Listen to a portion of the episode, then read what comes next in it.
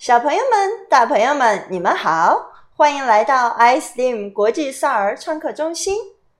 今天，Elsa 馆长要跟小朋友们一起来分享一个节日——母亲节。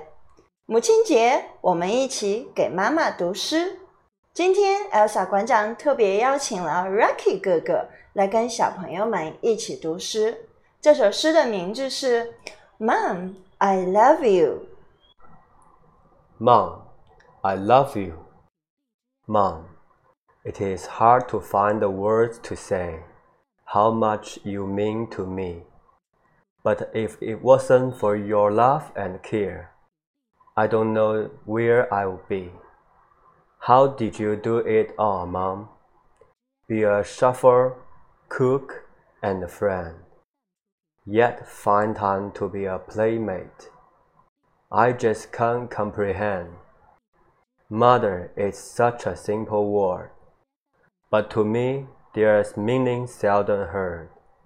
For everything I'm today, my mother's love showed me the way.